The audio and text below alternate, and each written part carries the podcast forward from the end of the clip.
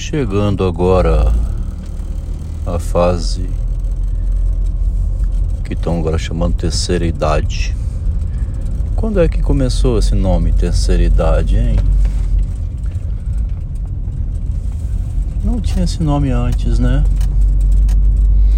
Tem uns tempos pra cá. O vovô, né, o velho, não tinha esse nome terceira idade.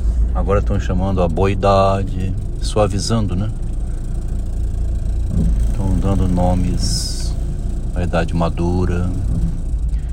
A idade madura é um nome antigo, né? O Descartes utilizou. Chegando agora à idade madura, Descartes usou essa expressão. Chegando agora à idade madura e olhando para trás, quem fui eu? O que, que foi a minha vida, né? Eu comecei antes. O que disparou começar esse áudio foi a ideia de necessidade. Eu estava numa padaria ali agora, passei a tarde lendo Yaya Garcia, muito calmamente. Aí começou a brotar na minha cabeça a ideia de sobrevivência o que uma pessoa faz em função da sobrevivência? Né? Arrancar o dinheiro. Sobreviver é arrancar o dinheiro. A necessidade de ter dinheiro. Parece banal, né? Parece banal. O dinheiro é tudo. Da minha parte, eu nunca pensei o dinheiro como sendo tudo. Sempre tive uma incrível facilidade de conseguir o tal do dinheiro. E o pouco que fosse, qualquer trabalho. Aos 16 anos estava dando aula. Minha carteira profissional eu tirei com 14 anos de idade. Eu tenho guardada. Carteira profissional com 14 anos de idade. Fazia ensino médio na escola técnica. A carteira foi assinada como professor de matemática aos 15 anos de idade. Numa escolinha perto da minha casa onde eu tinha estudado antes. Dr. Luiz Batista era o proprietário. Colégio Pan-Americano de Itacibá. Ali eu conheci uma moça chamada Olga. Olga era quente para beijo, assim, abraço, agarro, passar a mão no peitinho, só. Eu era muito inocente ainda, era bem mais esperta, iniciada na arte do amor. Uma vez peguei escondido a moto do meu irmão, era menor de idade. Fui pilotando, mas não sabia dirigir não. Quase teve um acidente. Ela foi na garupa, Aí que ela viu, você não sabe dirigir não, na garupa. Mal, mal sabia passar a marcha e para frente frear. Minha juventude, né? Encontrei uma namorada com 16 anos, 17, fiquei até os 20 com ela, 21, 22. Fomos morar junto não tinha uma paixão muito grande não por ela. É uma pessoa comum. Aí depois que conheci a Capitu, completamente envolvente. É uma pessoa que se dá bem em qualquer situação. Só tem muita vergonha muita vergonha de si mesma e de sua própria capacidade. Então, a ideia é o que fazer para sobreviver, para conseguir dinheiro e ir para frente. Né? Eu e minha mulher, então, aos 23 anos, né, começamos, jogados no mundo, formados em engenharia, Eu não sabia que tinha esse tom da linguagem que eu desenvolvi, não. Que apareceu agora. O dom que eu estou vendo em Machado de Assis. O Machado de Assis percebeu que os grandes escritores eram uns exibidos, uns narcisos, vaidosos.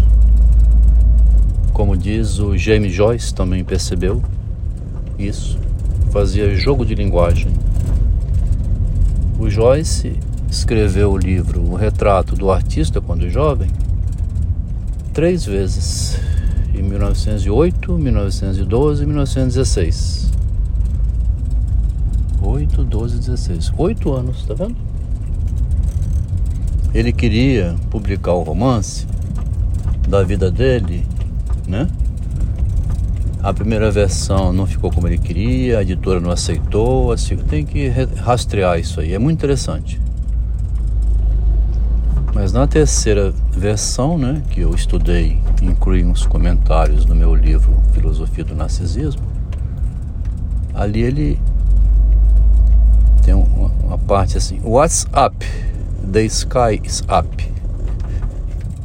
O Joyce tinha percebido que os grandes autores fazem jogo de palavra. O Machado percebeu o jogo de palavra. Da minha parte, era discreto com relação ao jogo de palavras, mas qualquer pessoa no mundo percebe que a vida é um jogo de palavras, né? Qualquer pessoa no mundo percebe. A arte de seduzir com as palavras que é o forte da minha mulher, né, da minha esposa. Que nós éramos dois parceiros assim. De um lado, o homem na vida bruta e prática, do outro lado, a pensadora, filósofa, psicóloga, emotiva, chorona, incapaz de trabalhar, mas que sustentava as aparências. Era uma dupla muito forte essa dupla. Ficou rica, né, os dois. Então, mesmo que fosse sério, tinha um tipo de comportamento meu, que eram umas tiradas, que aconteceu até que agora, ontem, umas tiradas assim. Ontem cheguei numa padariazinha nova que inaugurou aqui perto café gostoso, a dona fica ali servindo, ar-condicionado, tomada, wireless. Enquanto converso, leio. Não quero fazer mais que isso nessa idade, né? Mas eu chegando, tinha dois sentados assim numa cadeira, eu falei assim: vocês pagaram o aluguel aqui já? O condomínio? Já acertaram a conta de luz também? Conversaram com a proprietária?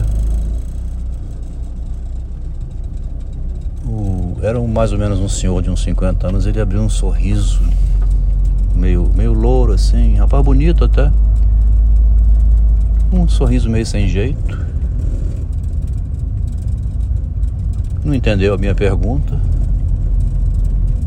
Depois, quando ele entrou na loja, no café, que eu estava lá de dentro para pagar a conta, acertar, eu escutei ele falando e vi um sotaque completamente diferente. Eu perguntei: Você é de que país?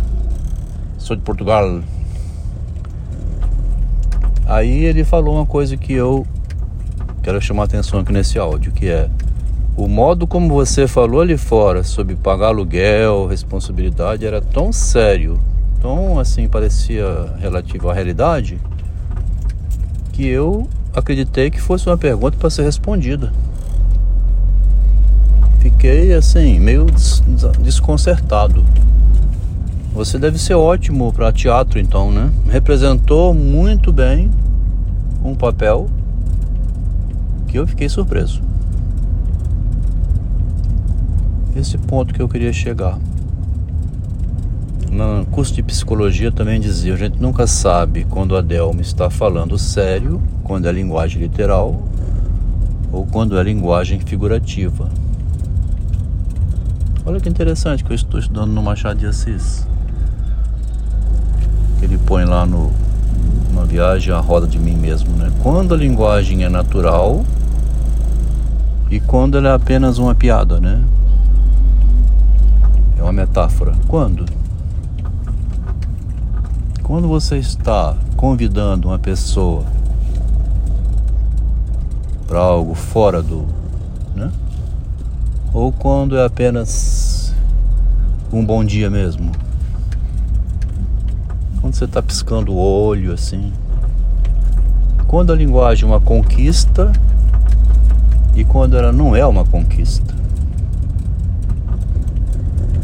Bom, esse áudio é para dizer: há uma separação entre a vida material da sobrevivência e a vida poética, né?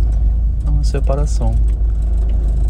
A minha esposa, uma grande artista, né? Habilidosíssima com a linguagem figurada.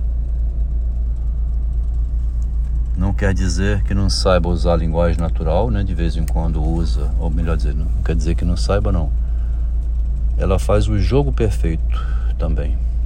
Como qualquer ser humano, né? Uns mais aventurosos, outros não. Porque eu vim batendo desde algum tempo num anúncio que ela começou a fazer ambíguo, né? Que eu só vim ver a ambiguidade agora no final. Né?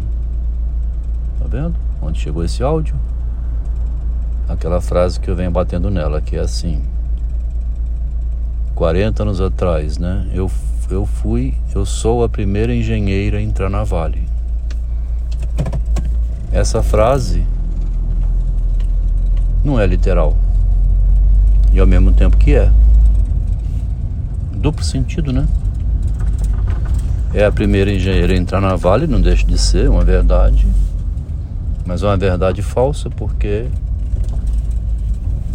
entrou para trabalhar no mesmo departamento do marido.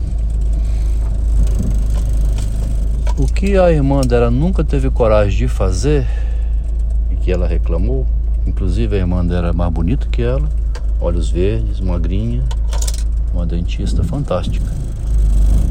O que essa irmã dela nunca conseguiu foi fazer esse jogo duplo. Tá vendo o jogo duplo?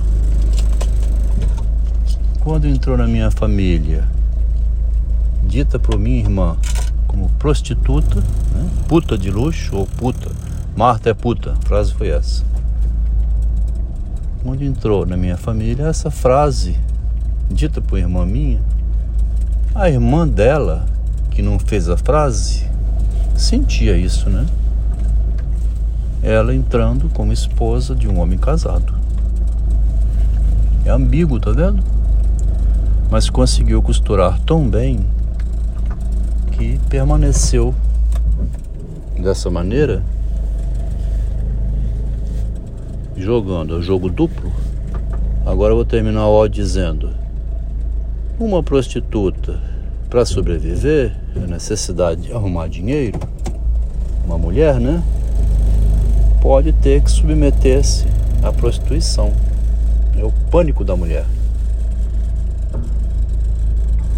Se tem alguma coisa que deixa uma mulher em pânico, ela precisar, porque ela não pode de vez em quando, né? Ou pode não, precisar, não poder, né? Ter dificuldade, né? Ficar sem renda desempregada. Todo esse pânico do desemprego minha esposa teve enquanto eu estive no Japão em 1988. Eu não sabia interpretar desse modo, tá?